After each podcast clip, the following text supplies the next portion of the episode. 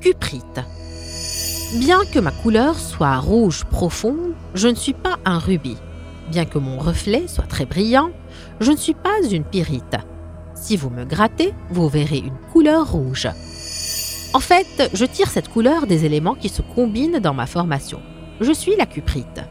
Mon nom est dérivé du mot latin cuprum qui signifie cuivre, en référence à ma composition chimique, puisque je suis l'oxyde de cuivre.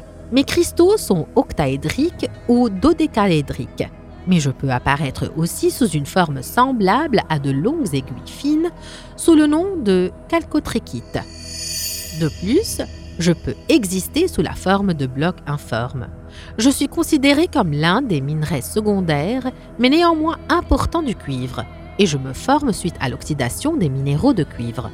C'est pourquoi on me trouve dans les parties supérieures des gisements de mines où je m'associe à d'autres minéraux de cuivre, tels que l'azurite.